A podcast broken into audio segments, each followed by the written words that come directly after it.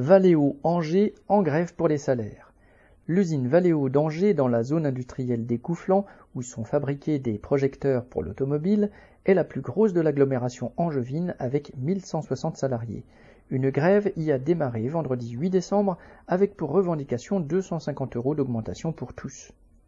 À l'appel de la CGT et de FO, des débrayages ont été organisés dès le mardi 5 dans toutes les équipes car les propositions de la direction en cette période de NAO, négociations annuelles obligatoires, étaient très loin du compte. Seulement 2% d'augmentation, alors que l'an passé le chiffre d'affaires du groupe a augmenté de 16%, et que les dividendes versés aux actionnaires sont eux aussi en hausse. C'était une provocation.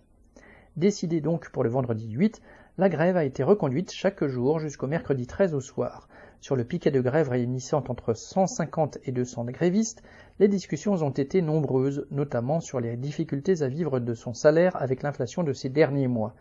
Conscients qu'il fallait étendre le mouvement, les grévistes ont fait des tours d'atelier pour discuter avec les habitants, martelant l'idée que pour arracher de réelles augmentations de salaire, il fallait être nombreux.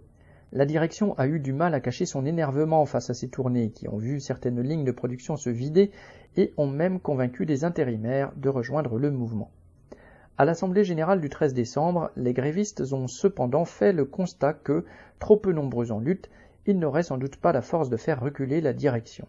Ils ont donc décidé de reprendre le travail en se disant que ce premier échauffement avait au moins permis de créer des liens entre grévistes. Comme résumé dans leur tract distribué pour la reprise, citation, Nous n'avons pas gagné, mais nous nous sommes battus. Cela vaut mieux que de courber les chines. Organisons-nous maintenant pour la revanche. Fin de citation. Cette grève de Valeo a fait parler d'elle dans d'autres usines de l'agglomération, car les revendications sont partagées bien au-delà de la zone industrielle des Couflans.